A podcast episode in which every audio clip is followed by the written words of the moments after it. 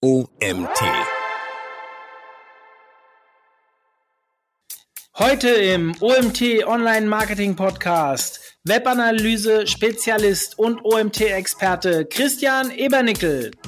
Die wenigsten, die überlegen auch über eine Erreichung von Messbarkeit, bevor sie mit, mit ihren Kampagnen anfangen. Leider. Das führt halt dazu, am Anfang ähm, wird Geld häufig durch den Schornstein gejagt, bis man irgendwann merkt, dass es so nicht geht und man doch tatsächlich Bedarf hat, auch zu messen, was man da tut.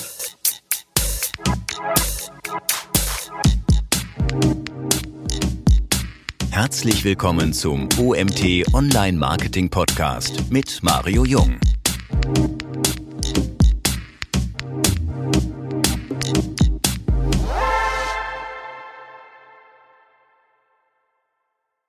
Herzlich willkommen zu unserer nächsten Online-Marketing-Podcast-Folge. Heute mit unserem Gast Christian Ebernickel. Christian, herzlich willkommen an dich.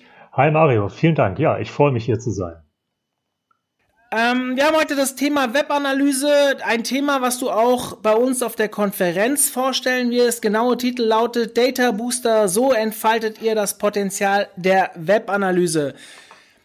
Wenn ich, erstmal an euch da draußen, wenn ich von dem Vortrag bei der Konferenz rede, diese Aufzeichnung findet vor unserer Konferenz statt. Wir werden die Sendung aber erst ausstrahlen, nachdem die Konferenz vorbei ist. Deswegen entschuldigt bitte, wenn wir ab und zu in der Vergangenheit und in der Zukunft rumhüpfen, nur dass ihr Bescheid wisst. Lieber Christian, du hast dich sehr der Webanalyse verschrieben. Du bist für mich präsent. Ich weiß noch, SEA Camp, äh, SMX, wo du auch zu einem der besten Speaker gewählt wurdest. Ein Thema, was du versuchst, so ein bisschen wie die Sau durch, durchs Dorf zu treiben. In meinen Augen ein sehr wichtiges Thema. Stell dich doch mal unseren User ein wenig vor. Ja, hi, danke Mario. Ja, mein Name ist Christian Ebernickel und ich bin als äh, freier Consultant für Digital Analytics tätig. Ähm, das heißt, ich helfe Unternehmen dabei, in der Regel ein datenzentriertes oder mindestens datenorientiertes Marketing aufzubauen. Mit anderen Worten, ich versuche eine Messbarkeit für den Kunden zu erreichen, sodass äh, die Kolleginnen und Kollegen aus dem Marketing am Ende des Tages genau sehen können, wie viel Umsatz sie beispielsweise für jeden Werbeeuro generiert haben oder wie viel ein Lead in der Akquise gekostet hat. Hm. Das klingt sehr, sehr spannend. Warum ist das ganze Thema Webanalyse so wichtig? Warum sollten sich Unternehmen unbedingt mit diesem Thema beschäftigen, deiner Meinung nach?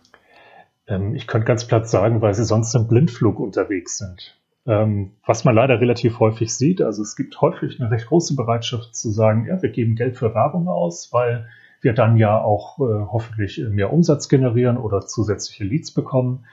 Ähm, interessanterweise fehlt dann häufig der zweite Schritt, dass man sagt, was müssen wir denn tun, um auch zu überprüfen, ob wir eigentlich mit unserem Marketing, äh, mit unseren Kampagnen auf dem richtigen Weg sind.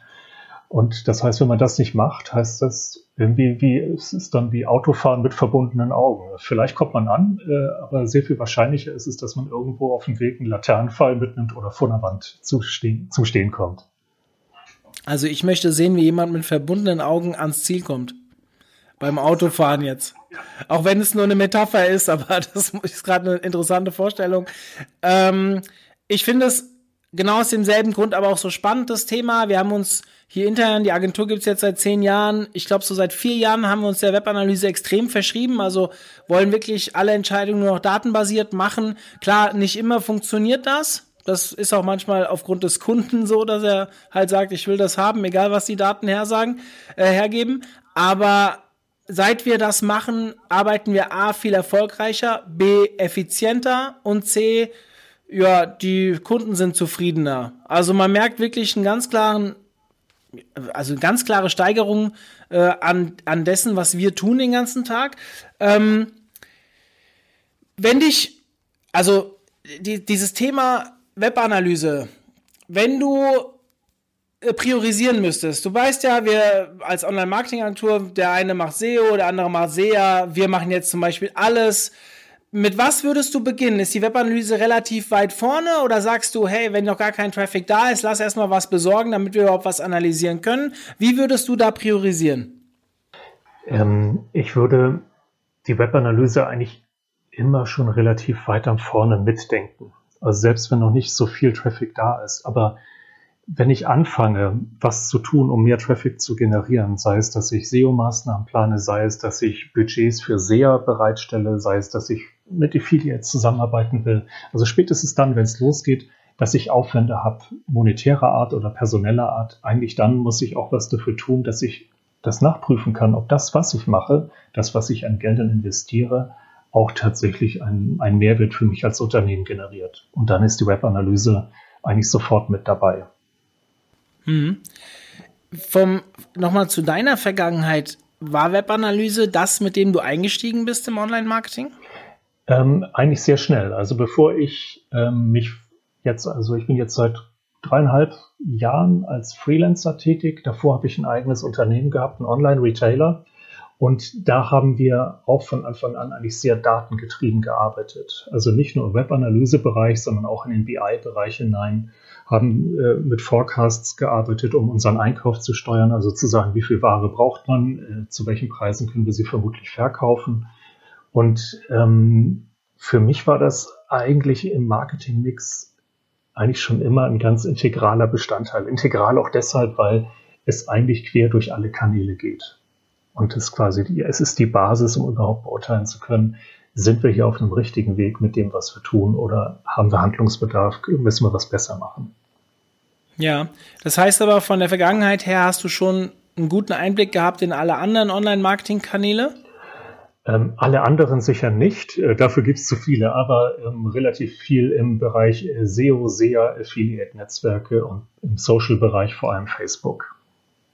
Ja, das sind ja schon die wesentlichen, würde ich sagen. Also klar gibt's mehr und wenn man jetzt gerade im Shop-Bereich oder Retail-Bereich unterwegs ist, könnte auch Amazon und eBay oder sowas eine Rolle spielen. Da wird's natürlich mit dem Tracken ein bisschen schwieriger, aber ähm, trotzdem hast du schon Erfahrung damit gesammelt, ja, ich muss Traffic schaffen und äh, Webanalyse, wann fange ich was an? Also ich wollte einfach mal ein bisschen hinterfragen, wie du an die ganze Sache herangegangen bist, weil wir haben ja immer wieder diese, diesen Fall, dass, keine Ahnung, ein Kunde zu uns kommt und sagt, ey, wir haben so viele Besucher, ja, ähm, wir haben äh, Verkäufe, aber wir wissen gar nicht, wo sie herkommen.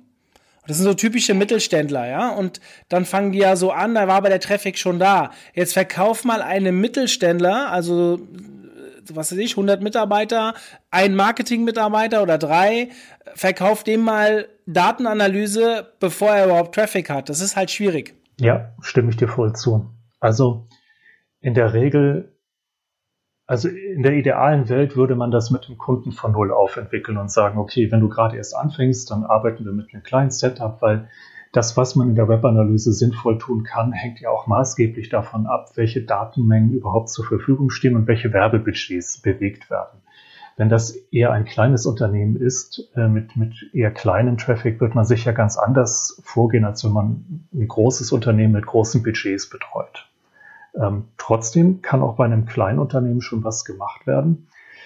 Die meine Erfahrung zumindest aus vielen Projekten und auch vielen Kundengesprächen ist allerdings eher die, dass, ähm, wie soll ich sagen, also ich verkaufe die Webanalyse nicht, ak nicht aktiv, ähm, sondern auf mich kommen Unternehmen zu, die ein Problem haben.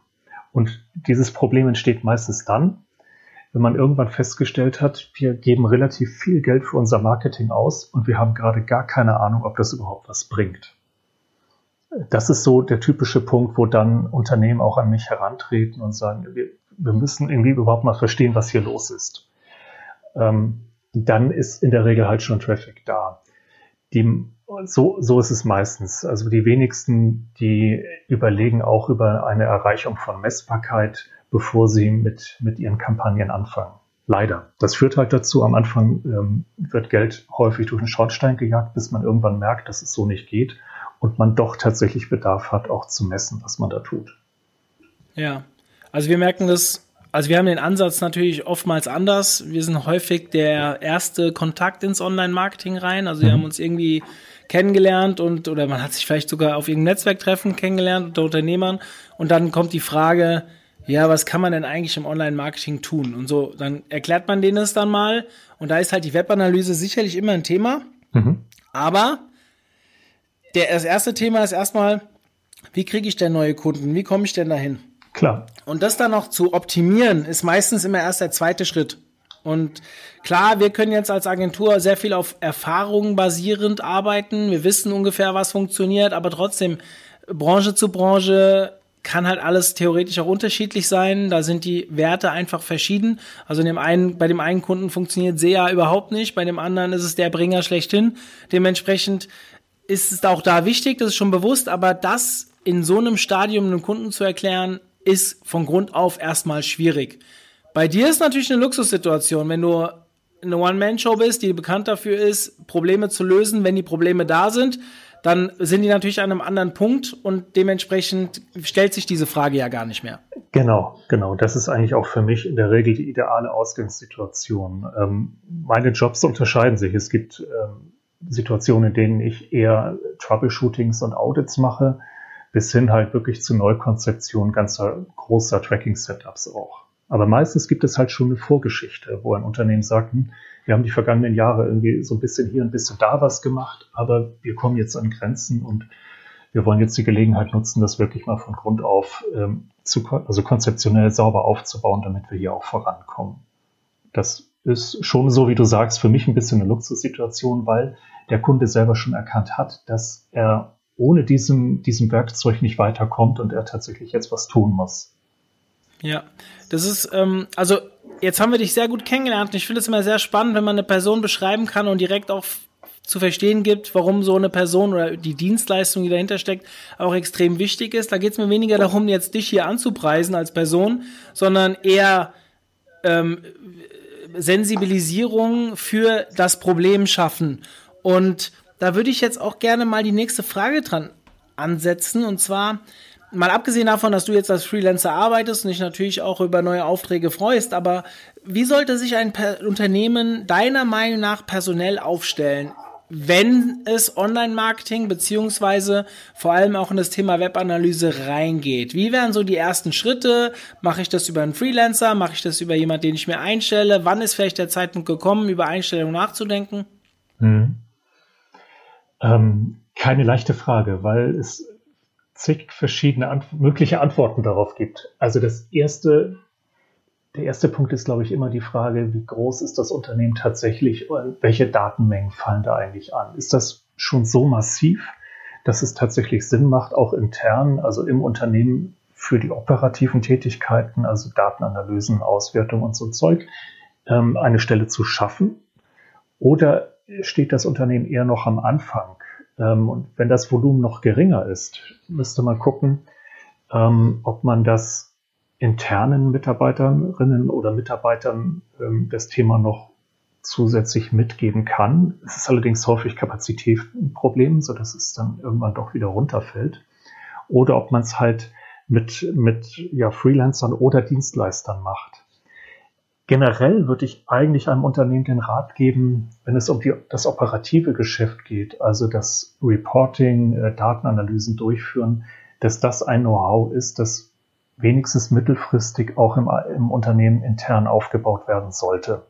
Weil die Leute intern im Unternehmen sind auch, die kennen ihr Geschäftsmodell am besten, die sind sehr dicht dran, was das Marketing macht.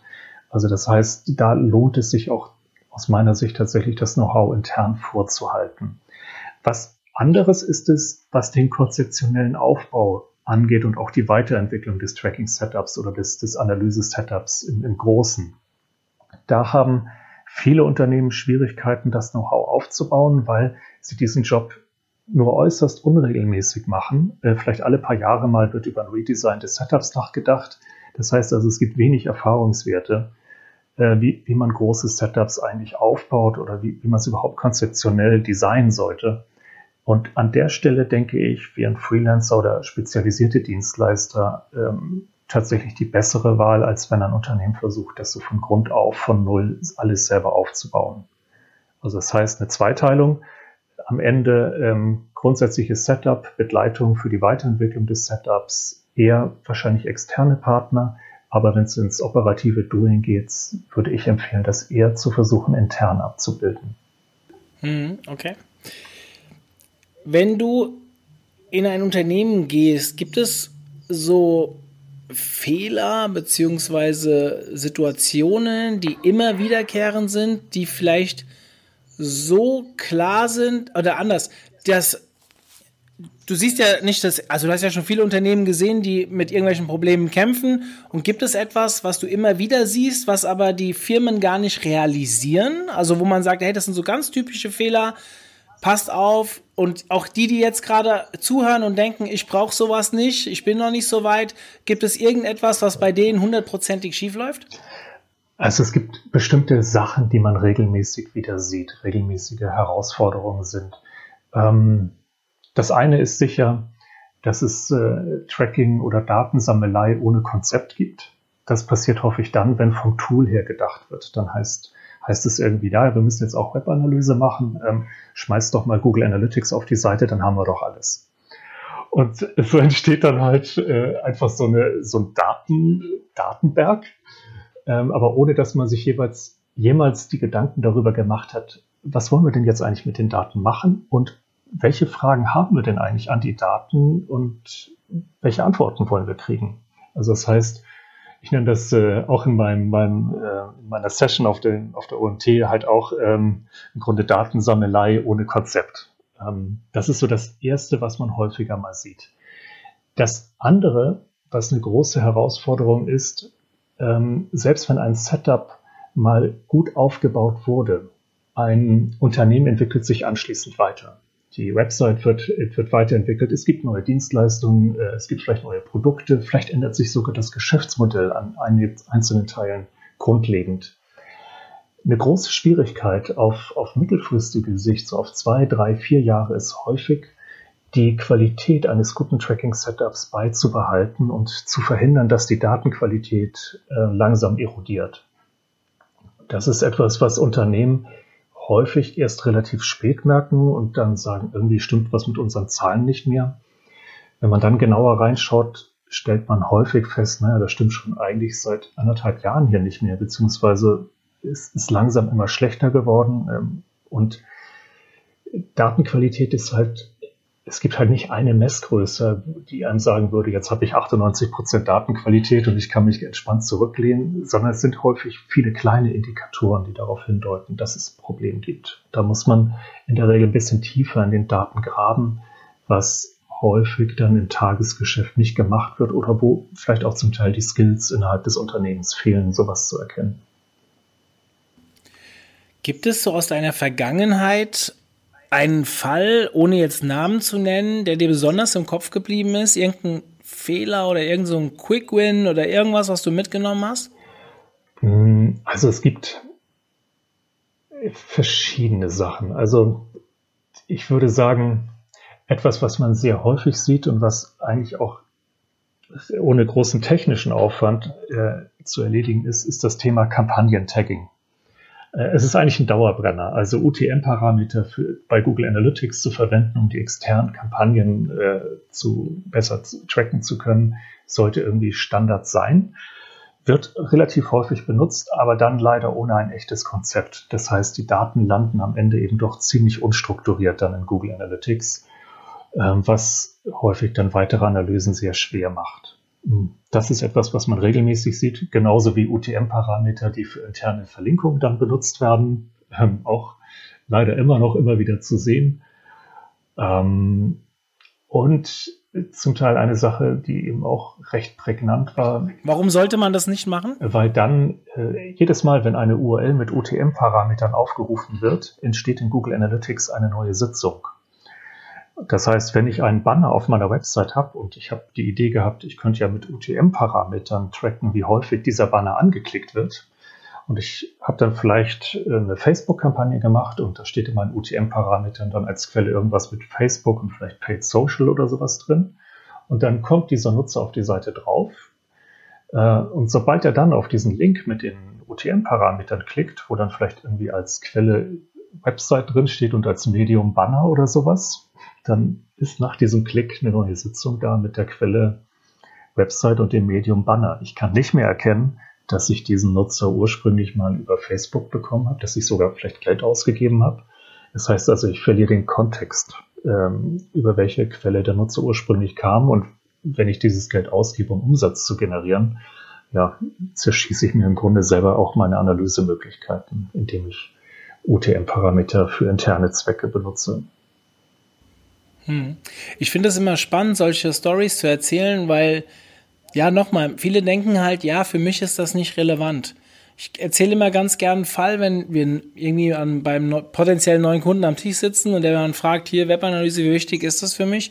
Und ich meine, äh, Beispiel, wir hatten mal einen Kunden, der hatte der hatte wirklich, der hat gute Gewinne gemacht. Also wirklich Ast rein, war total happy und wollte halt quasi dieses positive Momentum nutzen, um mehr zu investieren, um für schlechte Zeiten gut gewappnet zu sein. Also wirklich mhm. gut durchdacht. Dann haben wir uns mal Analytics genau angeschaut, haben das mal ein bisschen auditiert und haben dann festgestellt, dass die keinen einzigen Euro über den Safari-Browser machen. Mhm. Und ich meine, der Safari-Browser, so knapp 30, 33 Prozent des Traffics ist jetzt nicht untypisch über Apple. Und das, wir haben wirklich festgestellt, dass die mit dem Traffic ihre Umsätze bis dato nur über die anderen Kanäle gemacht haben. War am Ende eine kleine Geschichte, da gab es nur ein Problem mit dem PayPal-Checkout. Ja. Irgendwie. Und ähm, ja, wir haben das korrigiert, war ein halber Tag Entwicklungsarbeit, also wirklich überschaubar und bups waren die Umsätze um ein Drittel höher mit dem gleichen Traffic. Und da ging es dann schon um sechsstellige Beträge, wo man dann sagt, ey, das sei jetzt kein kleiner Case. War für uns cool, hatten natürlich danach ein mega Standing bei dem Kunden. Mhm.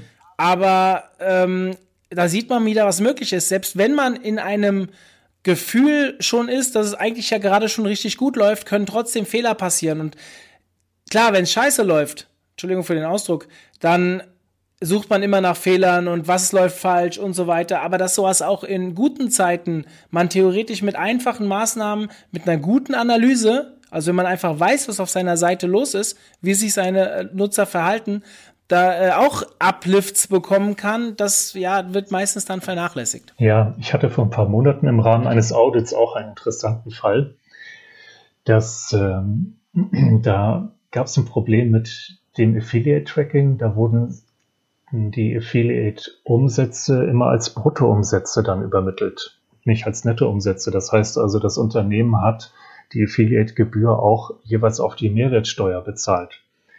Ähm, das, äh, da lief einiges über Affiliates. Also diese kleine Korrektur hat anschließend beim Sale also nicht mehr die Bruttoumsätze, sondern Nettoumsätze zu übermitteln, hat im Jahr eine Ersparnis von knapp 25.000 Euro gebracht weil das eben auch schon nicht ganz klein war, was da über die Affiliates an Umsätzen generiert wurde. Und das ist halt massiv. Und einerseits muss man sich fragen, wie kann es eigentlich sein, dass, einem, dass niemandem das auffällt? Aber es ist einfach irgendwie untergegangen. Äh, aber umso zufriedener ist natürlich ein Unternehmen, wenn solche Sachen dann äh, zutage treten und man im Grunde mit relativ kleinem Aufwand äh, solche Sachen dann auch äh, beheben kann. Ja, Beschäftigst du dich auch mit dem Thema Conversion-Optimierung, wenn du so Datenanalyse machst? Ist es so, sind das die Conversion-Optimierer so vor allem die Leute, mit denen du viel zusammenarbeitest? Ja, von der Messseite her ja. Conversion-Optimierung selber ist halt noch viel, viel mehr, als jetzt nur mit den Daten äh, umzugehen, sondern da spielt einfach auch sehr viel Psychologie mit hinein. Ich unterstütze Conversion-Optimierer aber durchaus von der Datenseite her. Ja, also ist bei uns halt ein großes Thema. Klar, Psychologie ist logisch. Wir testen halt viel, viel A-B-Testing, mhm. ähm, probieren verschiedene Szenarien aus. Wir denken nicht immer nur an psychologische Thematiken. Wir denken einfach mal, hey, lass doch mal gucken, ob die darauf besser reagieren. Äh, wie man das jetzt begründet, steht auf einem anderen Blatt Papier. Man kann natürlich irgendwelche Hypothesen aufstellen und so weiter, aber final will ich es halt tracken und glaub den Zahlen, weil meine Meinung ist ja sowieso subjektiv und natürlich auch nicht 100% relevant. Am Ende ist es ist das relevant, was die Leute machen, die mein Produkt kaufen sollen oder meine Dienstleistung. Und da sind die Daten halt meiner Meinung nach unerlässlich. Deswegen lag das ja doch nahe. Ja. So, wir haben schon viel über Analytics gesprochen. Ähm, das Thema Tools ist ein Thema, was bei uns immer sehr früh aufschlägt und ich gerne mal an dich weiterreichen möchte. Das Thema Webanalyse besteht, wie gesagt, ja nicht nur aus Google Analytics, aber welche Tools empfiehlst du? Was denkst du für ein gutes Setup? Mit was sollte man arbeiten? Und ja, hast du vielleicht irgendwelche Empfehlungen? Hm, ganz schwierige Frage. Das Interessante ist, ich gehe häufig immer von der umgekehrten Seite nämlich da heran. Ich äh, schaue erst einmal, was braucht eigentlich das Unternehmen, um auf der Datenseite eigentlich voranzukommen und was müsste man tun, um eine Messbarkeit zu erzeugen. Und die Tools kommen relativ spät ähm, dann. Aber ich glaube, so ein bisschen einfach auch ein Fakt ist, äh, bei den meisten Unternehmen, zumindest wenn wir über das Webtracking sprechen, ist Google Analytics im Einsatz. Ähm, und ich glaube auch durchaus aus einem guten Grund. Ähm, es ist also als kostenlose Version eben doch schon ein sehr mächtiges Tool. Man kann es sehr schön erweitern. Ähm, und wir haben eine enge Integration mit anderen Google-Tools, insbesondere in Richtung Google Ads äh, geschaut, aber eben auch mit dem Google Tag Manager und insbesondere mit Google Data Studio zusammen. Ähm, kann man da schon in, diesem Universum sehr schöne Sachen zusammenbauen. Ähm, mit anderen Webanalyse-Tools, ich bin bei einem Automobilhersteller mit äh, Adobe Analytics unterwegs, wobei man da sagen muss, das ist eine derartig mächtige und eben auch teure Lösung, ähm, dass man das eigentlich mit Google Analytics, also es wäre nicht, nicht richtig sinnvoll, das zu vergleichen. Es gibt manchmal einfach Gründe, warum man sagt, man, man benutzt Adobe ähm, statt Google Analytics. Das hat aber häufig einfach auch strategische Gründe für Unternehmen, ähm, da keine Google-Produkte zu benutzen. Ähm, ja, ansonsten tatsächlich bin ich eigentlich mit vielen Produkten im Google-Universum unterwegs ähm, und auch tatsächlich eigentlich ja sehr, sehr zufrieden damit, muss ich sagen. Also es gibt halt hier und da mal Spezialfälle. Also wenn man jetzt so, so Richtung China halt schaut, äh, muss man sagen, gut, bei Unternehmen, die vielleicht eben auch im chinesischen Markt sehr viel machen, ist es mit Google Analytics und dem Google Tag Manager nicht ganz einfach. Ähm, da gibt es dann halt andere Tools dafür. Ähm, also sicher Baidu Analytics, was aber schwierig ist, weil es eben keine, keine englischsprachige Benutzeroberfläche hat. Aber es gibt noch andere Sachen, sowas wie PT Engine, was auch dann in China zumindest nicht geblockt wird und mit dem man zumindest ein bisschen Daten auch kriegt, äh, mit dem man ein bisschen was machen kann. Das ist geil. Baidu Analytics nur auf Chinesisch? Ja. Spannend. Also ich, ich, muss, ich muss ja zugeben, ich habe bei der Demexco irgendwann mal vor zwei Jahren oder sowas mit den Verantwortlichen bei, von Baidu geredet, weil wir einen Kunden übernommen haben, der überlegt hatte, nach China zu expandieren. Das ist nicht zustande gekommen. Ich habe noch nie auf Baidu Punkt, was ist es, CH? Oder CN, ja. Ähm, äh, draufgeschaut und ja, äh, ab und zu laufen mir mal so südkoreanische oder japanische Seiten über den Weg und dann denke ich mir immer, okay, ähm, die sehen auch vom Design her ganz anders da aus, teilweise wie deutsche Seiten. Deswegen, ich fühle mich da eher unwohl. Aber klar, wenn man es halt auch nicht versteht, ist es immer so eine Sache. Das, das ist die Herausforderung. Du hast es aber leicht, also gerade bei, bei im Unternehmen aus dem, aus dem Industriebereich oder Hochtechnologiebereich, da gibt es halt auch viele deutsche Player, die in Asien zum Teil enorm viel Geschäft machen. Und für die ist das tatsächlich äußerst interessant, dann auch äh, für den chinesischen Markt eine Messbarkeit zu erreichen. Es ist aber nicht ganz leicht. Also die Tracking-Setups mit Google Tag Manager funktionieren zwar grundsätzlich in China, aber das wird sehr langsam ausgespielt. Die Latenz ist halt sehr hoch. Das führt dazu, dass man nur einen Bruchteil des Traffics gemessen bekommt. Ähm, direkt integrierter Analytics-Code wird schneller ausgespielt. Das ist aber auch nicht richtig schön. Und für die chinesischen äh, Mitarbeiter, zumindest auf dem chinesischen Festland, ist halt das Problem, äh, die kommen auf die, die Web-Oberflächen halt nicht drauf von Google Analytics und Co. Also das ist halt geblockt. Der Tracker, wie gesagt, kommt durch, aber ähm, äh, zu langsam für viele Fälle und äh, die Web-Oberfläche steht ähm, dann in China eben nicht zur Verfügung. Und mhm. ist das nur in China so oder gibt es auch andere Länder? Äh, mir ist nur China bekannt. Ich kann mir gut vorstellen, dass es noch andere Länder gibt, aber damit hatte ich noch nichts, äh, noch nichts zu tun. Hm. Nordkorea wahrscheinlich. Das äh, könnte auch durchaus so sein. Aber wie gesagt, habe ich keine Kenntnis. Äh, es ist wahrscheinlich auch gar nicht leicht, ein Unternehmen zu finden aus dem Westen, das in Nordkorea über eine Website viel Geschäft macht und es dann auch messen möchte. Ja, also ja, ich, ich war mal eine Zeit lang auf Kuba und ich vergleiche immer gern Kuba so, also ich weiß nicht, wie es in Nordkorea ist, aber Kuba war schon sehr abgeschottet und was man da so durfte und was nicht. Deswegen, es war auch nur so dahergesagt, weil ich mir gerade heute Morgen irgendwo in den Nachrichten wieder gehört habe, dass zwischen Nordkorea und USA es mal wieder irgendwie, keine Ahnung, ein paar Giftpfeile gab. bezüglich irgendwelcher Raketentests. Ist aber nicht unser Thema heute. Wir wollen nicht politisch werden. Dementsprechend ähm, bleiben wir mal bei der Webanalyse. Wenn sich jemand mit dem Thema erstmal auseinandersetzen will. Ich bin ja immer ein Fan davon zu sagen, holt euch Experten rein. Deswegen betreibe ich ja auch selbst eine Agentur. Aber noch größerer Fan bin ich davon, versteht es selbst, bis zu einem bestimmten Grad zumindest so, dass ihr euren Dienstleister auch einigermaßen hinterfragen könnt, beziehungsweise ihn auch versteht, wenn er euch irgendwas an die Hand gibt. Gibt es irgendwie Kurse oder irgendwas, Literatur, wo du sagst, hey, das musst du gelesen haben, dann bist du einen ganzen Schritt weiter? Ähm, ja, also es gibt ja eine ganze Reihe von Kursen, ähm, die man jetzt so zum Thema Google Analytics, Google Tag Manager, wenn man, also wenn es eben auch technischer werden soll, belegen kann. Es gibt verschiedene Bücher ähm, zum, zu den Thematiken. Also da, im Rheinberg Verlag sind jetzt irgendwie zuletzt so ein paar verschiedene Sachen erschienen.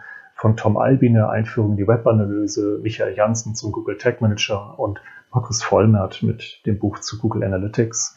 Also ich glaube, da gibt es schon einiges und natürlich auch diverse Blogs ähm, auf ganz unterschiedlichem Niveau. Also ähm, ganz fantastisch. Tatsächlich finde ich eigentlich äh, den Blog von, von dem Simo Ahava, der ist ja nun irgendwie auch bekannt wie ein bunter Hund und irgendwie so der, der Papst für Google Tech Manager. Ist aber halt auch schon ziemlich techy, muss man sagen, und, und geht zum Teil sehr tief rein. Also es könnte für einen Einstieg vielleicht auch mancher, an mancher Stelle ein bisschen zu heavy sein. Andererseits auf der anderen Seite finde ich jetzt, wenn man Webanalyse allgemeiner betrachtet, den, den Blog äh, Occam's Razor von Avinash Kaushik sehr interessant, weil der löst sich an vielen Stellen eben auch von den Tools und, und bewegt sich eigentlich auf, einer, auf der, wenn man so will, so ein bisschen der Metaebene, wo es um die Frage geht, wie bauen wir Webanalyse hier in einem Unternehmen überhaupt sinnvoll auf? Wonach sollte man eigentlich fragen? Welche Kennzahlen haben denn hier eigentlich tatsächlich auch mal eine herausgehobene Bedeutung, damit wir wegkommen von einem, von einem Reporting von Page-Views oder sowas. Und ähm, ja, also es gibt, glaube ich, viele Einstiegspunkte. Wenn man tiefer rein möchte, ähm, ist es relativ, wie soll ich sagen, also es gibt auch viele, The also viele Blogs, wo es dann wirklich schnell dann auch sehr ans Eingemachte geht. Hm. Wir haben mit dir zusammen bei uns auf der Webseite auch eine Themenwelt zum Thema Webanalyse aufgebaut. Möchte ich an der Stelle mal empfehlen. Da hat Christian einen sehr langen Artikel zum Thema Webanalyse, einen sehr einführenden Artikel auch ähm, veröffentlicht. Könnt ihr einfach unter omt.de slash Webanalyse, das werde ich auch in die äh, Show Notes mit reinschreiben.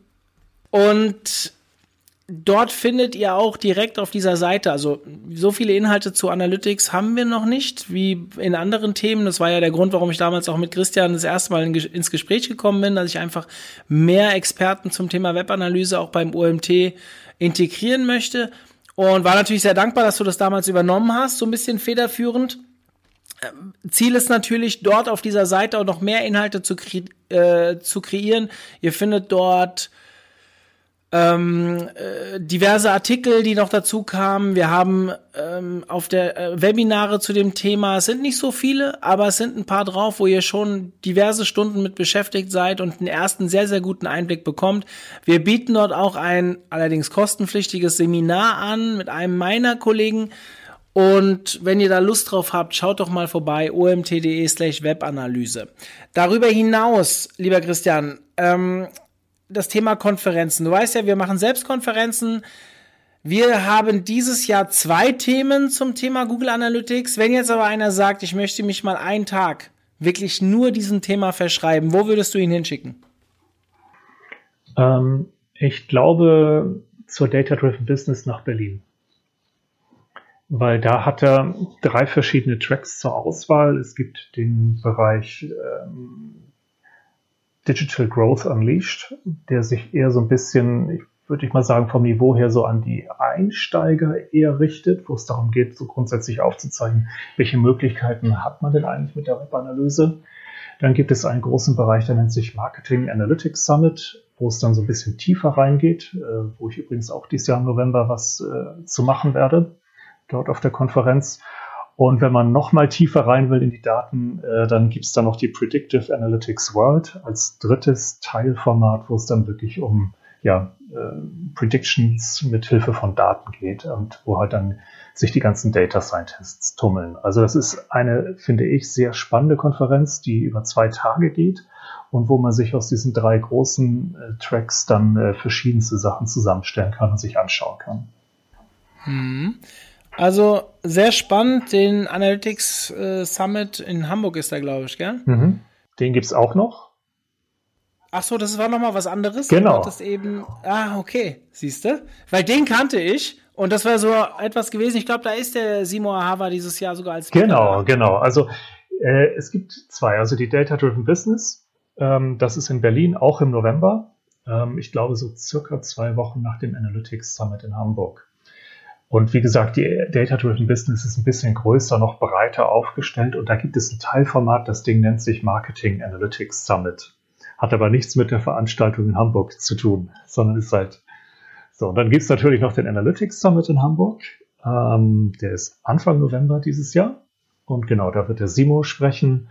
Ähm, da gibt es halt auch immer sehr viele, auch schöne Beiträge. Ähm, und ich bin da auch eigentlich jedes Mal, weil das für mich als Hamburger halt irgendwie auch so ein bisschen Hype-Spiel ist. Ja, klar. Ja, es ist spannend. Also wird deutlich mehr angeboten, als mir so bewusst war. Ich meine, ich bin ja in diesem Konferenzkosmos sehr viel unterwegs, einfach um auch andere Formate kennenzulernen. Ich selbst von Haus her ja eher SEO.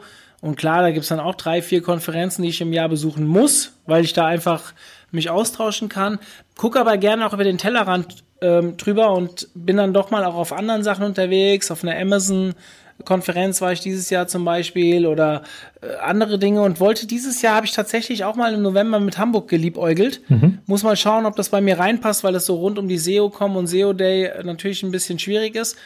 Aber das kann ich euch nur empfehlen. Also klar, jetzt ist das vielleicht nicht das Einste Einsteigerformat. Das fand ich sehr spannend, was du eben gesagt hast. Data-Driven Business in Berlin. Ähm, wann ist das nochmal?